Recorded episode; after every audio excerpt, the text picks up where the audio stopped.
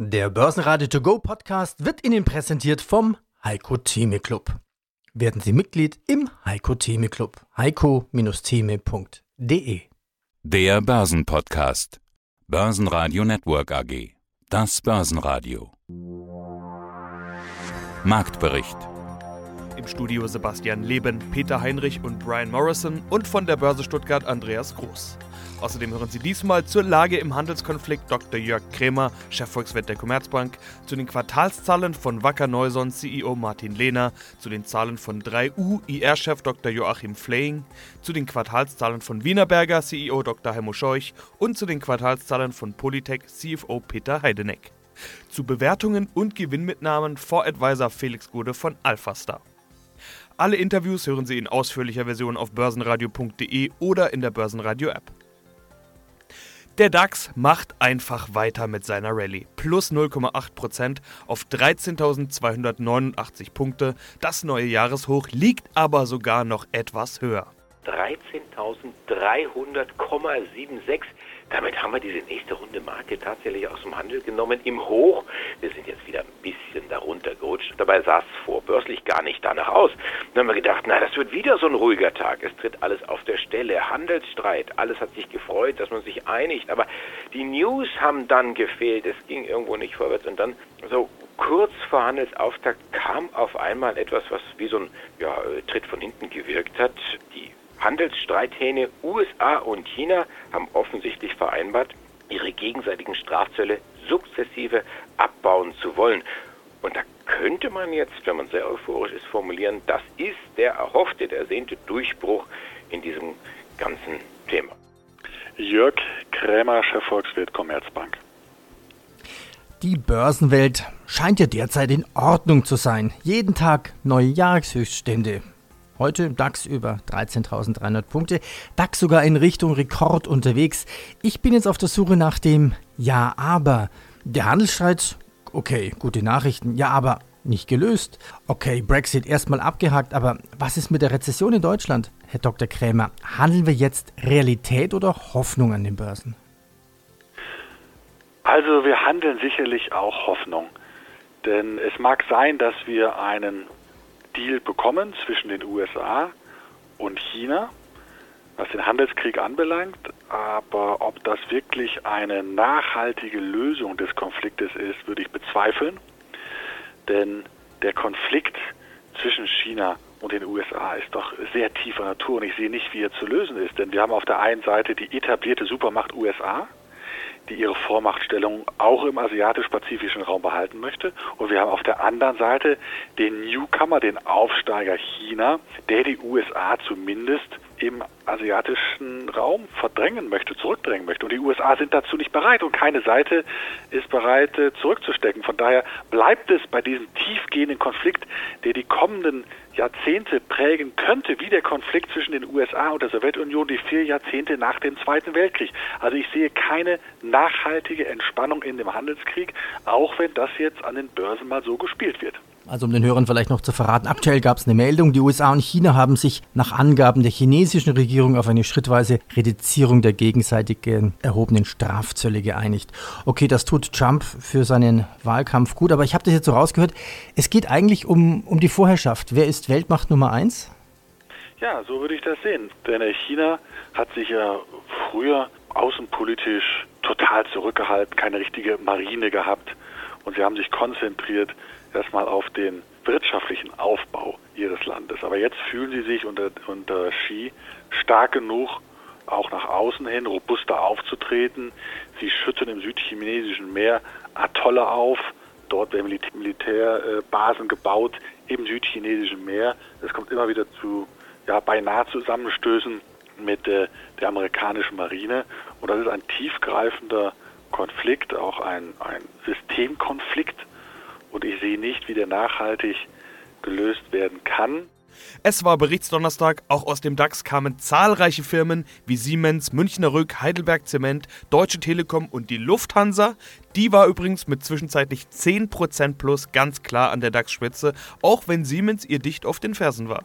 Stärkster Verlierer Heidelberg Zement, gefolgt von RWE und der Telekom nach Zahlen. Wir schauen auf alle DAX-Zahlen, beginnen aber erstmal mit dem Gewinner des Tages. Nächster mit Zahlen Lufthansa. Jetzt wird da gestreikt, aber die Zahlen sind erstmal Vergangenheit. Aber der Streik, das ist ja der Blick in die Zukunft. Ja, und da gibt es auch äh, wahnsinnig viel eigentlich zu berichten und vielleicht merkt man dann wieder, dass ich so ein bisschen äh, flugaffin bin äh, und Lateineraffin. Divide et impera, also teile und beherrsche. Diesen alten Spruch, den hat sich wohl die Lufthansa jetzt zu eigen gemacht. Sie versucht nämlich den Umstand auszunutzen, dass sich gleich drei Gewerkschaften darum rangeln, für das Kabinenpersonal, also die Flugbegleiter, darum geht's, Tarifverträge abzuschließen. Die größte und sicherlich auch bekannteste im Bereich Fliegerei ist die UFO, die unabhängige Flugbegleiterorganisation. Die hat sich aber durch interne Machtkämpfe jetzt selber geschwächt. So zumindest sitzt die Lufthansa und verweigert bislang Tarifgespräche. Sagt, ihr seid kein richtiger Vorstand, ihr könnt gar nicht kündigen, ihr könnt auch gar nicht mit uns verhandeln. Wir verhandeln mit den anderen, mit, mit Verdi, die ist auch noch relativ bekannt, und hat es noch eine neue Splittergewerkschaft gegeben. Also da, da, da kochen die Emotionen hoch. Mein Name ist Felix Gode, ich bin Fondsadvisor des Alpha Aktienfonds und des Alpha Dividendenfonds. Okay, das war der Blick in die Zukunft. Auf der anderen Seite könnte man ja sagen, wenn die Kurse so hoch sind, ist ja auch mal Zeit für Gewinnmitnahmen. Wie weit muss eine Aktie gelaufen sein für gute Bewertungen und dass ich als Anleger oder Sie als Fondsmanager auch mal Gewinnernten einfahren? Es wird ja häufig argumentiert, dass Bewertungen bei bestimmten Kenngrößen zu teuer sind oder zu niedrig. Ne? Ähm, aber man muss betrachten, dass eben Bewertungskennzahlen keine starren Größen sind. Also zum Beispiel wird ja häufig argumentiert, dass ein Kurs-Gewinn-Verhältnis größer 20 dann langsam teuer wird, ein Kurs-Gewinn-Verhältnis kleiner 10 äh, wird als günstig eingestuft. Ähm, das ist aber so pauschal nicht richtig, denn die faire Bewertung eines Unternehmens ist eben auch abhängig oder ist stark in Abhängigkeit zu sehen mit eben dieser besprochenen Verzinsung des Kapitals. Wenn ein Unternehmen die Möglichkeiten hat, das Kapital, das es im Wirtschaftskreislauf bewirtschaftet und verwendet, neu zu investieren und dadurch Wachstum zu, zu erzeugen, dann ist auch eine entsprechend höhere Bewertung unter Umständen gerechtfertigt. Also wir schauen insbesondere auf die Qualität der Geschäftsmodelle, schauen auf die Unternehmen, versuchen aus, auszuloten, ob das Unternehmen entsprechende Vorteile Alleinstellungsmerkmale hat, um diese hohen Kapitalverzinsungen eben auch in Zukunft erreichen zu können.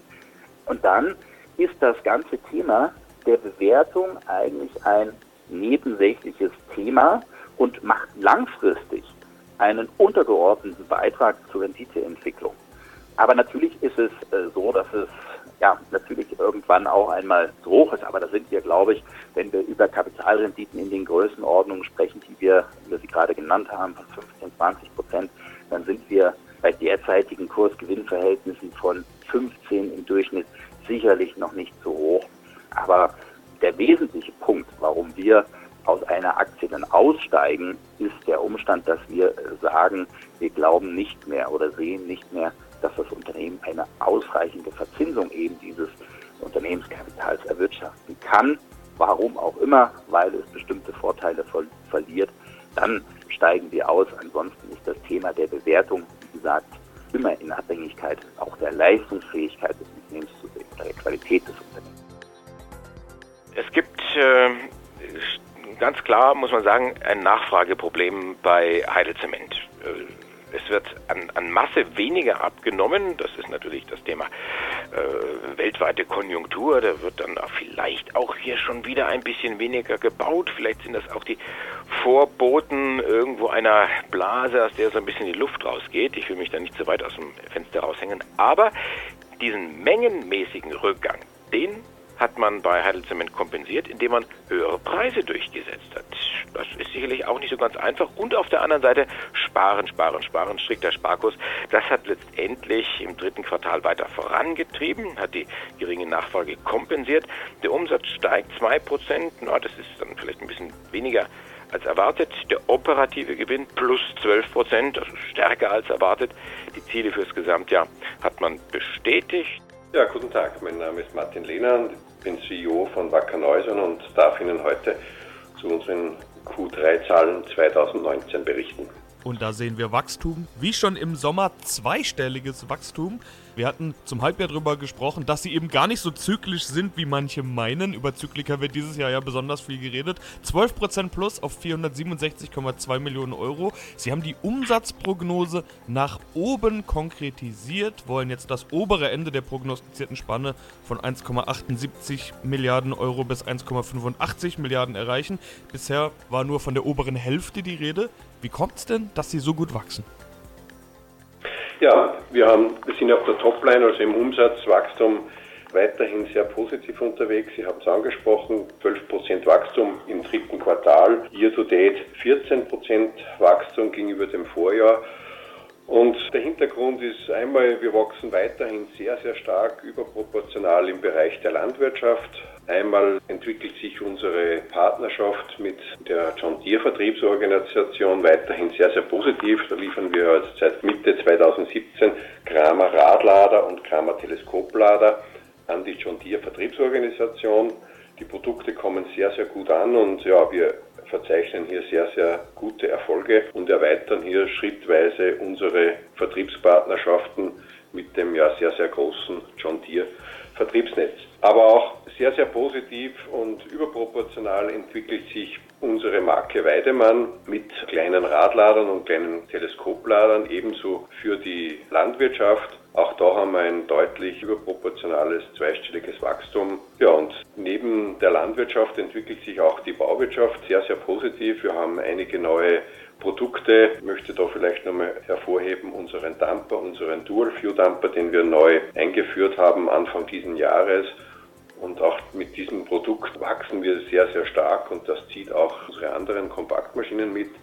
Wir wachsen auch hier in Märkten, die eigentlich sich leicht nach unten bewegen. Zum Beispiel in Großbritannien, einen der größten Baumaschinenmärkte, haben wir ein leicht rückläufiges Marktwachstum. Wir wachsen jedoch in diesem Markt auch deutlich überproportional und mit hohem zweistelligen Wachstum aufgrund unserer Produkte, wo wir uns wirklich differenzieren können und einen wesentlichen Mehrwert an Sicherheit, an Produktivität unserem Kunden bieten können. Das sind einige Beispiele, woraus unser sehr positives Wachstum resultiert. Eins nehmen wir noch rein. Siemens hat schon Jahreszahlen, also da sprechen wir über das vierte Quartal. Wie gut klingelt da die Kasse?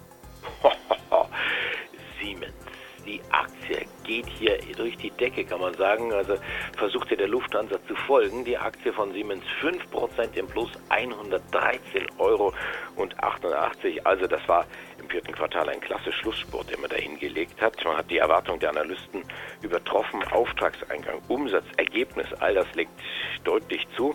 Man profitiert hier von guten Geschäften der Digitalisierungssparte und der Medizintechnik Dr. Healthineers. Auch wenn man jetzt für das neue Geschäftsjahr so ein, so ein bisschen vorsichtig ist, gerade was das Thema wirtschaftliches Umfeld und Unsicherheiten angeht, ähm, gerade auch zyklische Geschäfte, Automobil- und Maschinenbaubranche. Das will der Markt gar nicht hören. Also, Mensch, äh, Siemens, ihr habt im vergangenen Jahr, was ja schon schwierig war, habt ihr gut gewirtschaftet. Und äh, das wird vermutlich dann auch im nächsten Jahr auch so sein. Also stapelt jetzt bitte nicht so tief und daher kommt es, dass ein DAX-Schwergewicht wie Siemens hier 5% zulegt. Und das ist natürlich auch eine ordentliche Hausnummer, die den DAX nach oben hebt. Mein Name ist Dr. Joachim Flehing. Ich bin Leiter Investor Relations bei der 3U Holding AG. Sie haben nun ein Grundstück in der Nähe der Uni Würzburg gekauft. Eine Investition in Richtung Zukunft. Es geht hierbei auch um Artificial Intelligence Cluster, also künstliche Intelligenz. Jetzt haben Sie mehrere Zukunftschancen im Prinzip. Einmal in der Kooperation mit der Uni und dann mit dem Grundstück und dem Gebäude. Was planen Sie hier eigentlich? Was, was haben Sie da genau vor? Ich hole etwas weiter aus. Mittelständische Unternehmen stehen, wenn sie wettbewerbsfähig bleiben wollen, oder wenn sie Wettbewerbsvorteile erringen wollen, in den nächsten Jahren vor der Herausforderung, ihre Digitalisierung nach vorne zu bringen, Abläufe und Prozesse auch in der Verwaltung deutlich zu automatisieren und zu beschleunigen. Und mittelständische Unternehmen werden in der Regel nicht dazu in der Lage sein, hierfür erforderlichen Schritte selbst zu stemmen.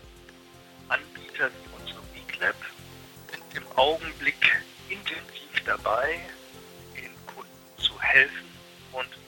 Sagen, dass tatsächlich ihrerseits wieder einen Wettbewerbsvorsprung hat vor vergleichbaren Anbietern. Warum? Wir haben schon sehr früh damit begonnen, unser System auch um Elemente des maschinellen Lernens, Teilbereich der künstlichen Intelligenz, um solche Elemente zu ergänzen. Hätten Sie für uns da ein Beispiel? Wie, wie, kann, wie kann sowas funktionieren? Ja, genau, Herr Heinrich. Ich wollte gerade auf eines kommen. Ja. Was demnächst auf den Markt kommen wird, also integriert sein wird in unser ERP-System, ist ein Algorithmus, der es einem Handelsunternehmen möglich macht zu erkennen, mit welcher Wahrscheinlichkeit ein bestimmter Warenkorb zu einer Retoure führt. Warum ist das für dieses Unternehmen nützlich? Es ist deshalb nützlich, weil Retouren bekanntlich der teuerste Teil der Logistik im Handel darstellen. Nehmen wir das Zahlengewitter mit. Starten wir mit der Telekom. Gut, schlecht, Daumen rauf, Daumen runter. Was sagt die Börse? Ja, die Zahlen sehen gut aus. Die Deutsche Telekom profitiert auch im dritten Quartal von guten Geschäften in den USA. Richtig, das ist hier T-Mobile USA. Das Jahresziel wird leicht angehoben. Trotzdem, und das kommt nicht gut an, die Telekom kappt die Dividende zollt damit den Kostentribut, die man äh, in die Hand genommen hat, oder das Geld, das man in die Hand genommen hat für die 5G-Versteigerung. Dividende jetzt statt 70 Cent im vergangenen Jahr nur noch 60 Cent. Jetzt versucht man das Ganze so ein bisschen zu kaschieren und sagen, na ja, äh, wir haben ja gesagt, abhängig davon, wie das Thema Fusion T-Mobile USA ähm, und, und, und, und Sprint ausgeht, könnte die Dividende dann auch sinken, dann auf 50, aber nicht drunter. Jetzt hat man diese Bottomline angehoben auf diese 60 Cent. Cent, ich glaube, ich habe Euro gesagt, aber es sind ja nur Cent, auf diese 60 Cent, auf die man jetzt gesenkt hat. Also man, man versucht, die, die Senkung zu verkaufen als etwas Positives, aber der Markt fällt da nicht drauf ein und sagt hier äh, Telekom-Aktie 15,30 Euro und das ist ein Minus von 2,4 Prozent. Heimo Scheuch, Vorstandsvorsitzender der Wienerberger AG in Wien, Österreich. Vor ein paar Wochen haben sie meinen Kollegen Peter Heinrich auf der Gewinnmesse in Wien getroffen und über ihre Transformation gesprochen. Transformationsprozess zum Systemanbieter und Dienstleister, intelligente Lösungen entwickeln, smarte Infrastruktur. Da geht es dann nicht mehr nur um Ziegel oder Rohre, sondern eben um ganze Systeme bis hin zur smarten Software. Ich hatte heute Morgen mal ihren Twitter-Account angeschaut und äh, zur neuen Strategie haben sie da gesagt, we are ideally positioned for the future, also wunderbar aufgestellt oder ideal aufgestellt für die Zukunft. Wie sehr sind Sie denn schon ein Systemanbieter? Bekomme ich bei Ihnen schon ein Rohrsystem mit intelligenter Softwaresteuerung? Also danke zunächst mal, dass ich das äh, darlegen darf. Und der Transformationsprozess ist ja ein, wie er schon selbst äh, sagt, ein langer und nicht einer, der in drei Monaten vollzogen werden kann. Die Wienerberger bastelt an neuen Lösungen und vor allem neuen Systemen für die Kunden ja schon lange. Wir haben am Dach oder in der Wand oder in der Fassade diese Lösungen schon einige Jahre am Markt und nunmehr natürlich auch in der Infrastruktur im Rohrbereich. Ja, um zu, auf Ihre Frage zu antworten, Sie bekommen bei uns schon intelligente Lösungen, ob für Pumpen im Haus mit einem ganzen vernetzten System, ob auch für die elektrische Installation im Haus mit einem sogenannten Spider-System von der Wienerberger. Das heißt, sie haben eine Vielzahl von Lösungen, die heute schon am Markt sind. Aber, und das ist auch wichtig zu wissen, wir werden auch weiterarbeiten noch und sind im Begriffe noch viele, viele Lösungen, ob das im Abwasser, im Wasser, aber auch im Beheizen und im Kühlen des Hauses auf den Markt zu bringen in den nächsten Jahren.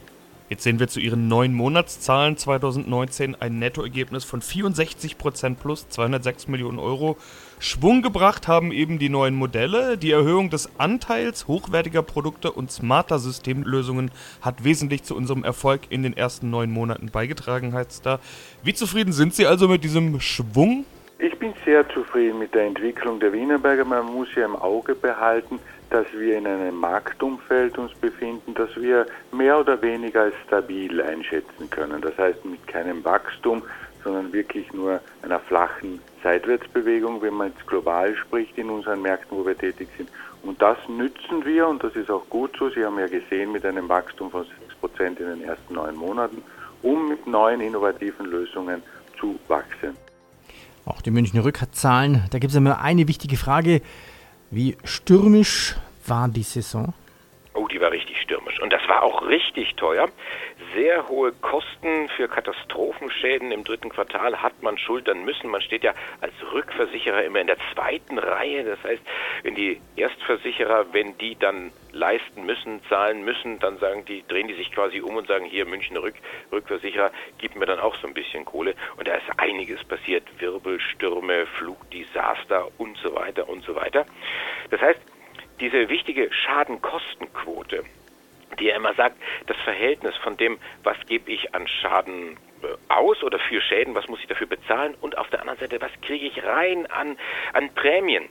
Und dieses Verhältnis ist sehr schlecht. Das ist fast 105, also 5% mehr ausgegeben als eingenommen. Und da legt man dann immer den Finger rein und sagt, also passt auf, äh, da laufen auch die Kosten davon. Auf der anderen Seite gibt es, und das finde ich wieder ganz interessant, recht hohe Gewinne aus Finanz- und Währungsgeschäften. Das heißt, äh, die, die Bank Münchner Rück sozusagen, die hat gut gewirtschaftet und hat das Thema insgesamt dann mehr als äh, kompensiert. Die traditionellen Autobauer stecken ja im größten Umbruch ihrer Geschichte, heißt es allen Halben.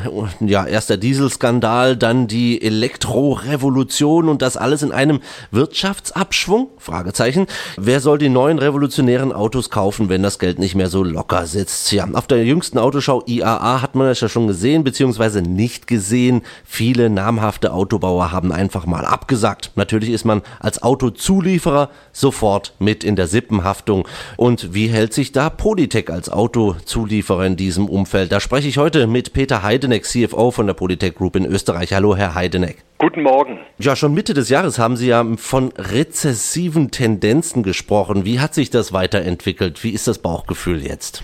Ja, ziemlich gleich, muss ich sagen. Und es sind immer wieder mal auch bessere Abrufe in Aussicht gestellt, aber dann verhält es sich wie mit einem leckeren Stück Fleisch, was auch immer Sie gerne essen, das an einem unsichtbaren Faden, wenn Sie es greifen und essen wollen, äh, wieder von Ihnen fortgezogen wird, sehr wohl noch sichtbar ist, aber halt nicht direkt greifbar. Und so erleben wir auch dieses Jahr. Es ist also keine tiefe Krise oder, oder ähnliches, sondern es ist sehr wohl schon eine Konjunkturdelle, die genau wie Sie sagten on top kommt auf Dieselkrise, aber auch auf die neue Abgasprüfnorm der EU WLTP, die dazu geführt hat, dass eine ganze Reihe von Motorenversionen unserer Kunden nicht mehr oder nur noch in geringfügigem Maße bei uns abgerufen werden. Das hat also zu einem doch relativ deutlichen Umsatzentzug, erstmal Abrufkürzung, dann Umsatzentzug daraus folgernd geführt unter dem wir noch zu leiden haben. Und dann kommt, wie gesagt, diese Konjunkturdelle noch on top. Börsenradio Network AG Marktbericht Der Börsenradio To Go Podcast wurde Ihnen präsentiert vom Heiko Theme Club. Werden Sie Mitglied im Heiko Theme Club. heiko-theme.de